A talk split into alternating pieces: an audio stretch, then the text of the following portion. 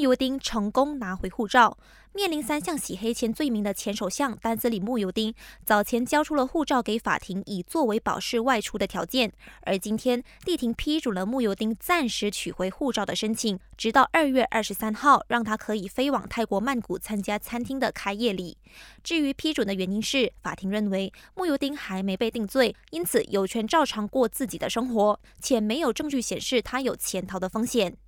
农历新年近在眼前，各个大道的返乡车潮已经开始。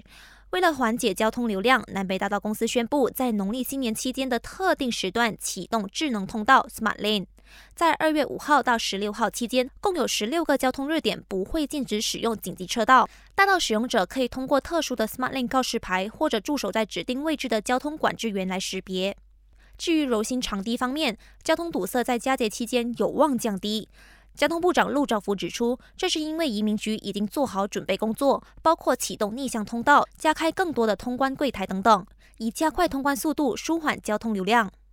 另一方面，为了提升双轨电动火车 ETS 的服务效率，陆兆福表示，将在第一阶段的 ETS 工程完工后，和大马铁道公司进一步讨论，在佳节期间提供至少一到两趟往来吉隆坡和怡保的 ETS Express 服务。最后，马来亚铁道公司 KTMB 已经在巴生谷和北部的电动火车站启用开放式支付系统。现在，乘客可以在相关车站使用信用卡、扣账卡或电子钱包支付车资了。不过提醒你，这项措施并不包括 ETS，想乘搭 ETS 还是需要线上购票。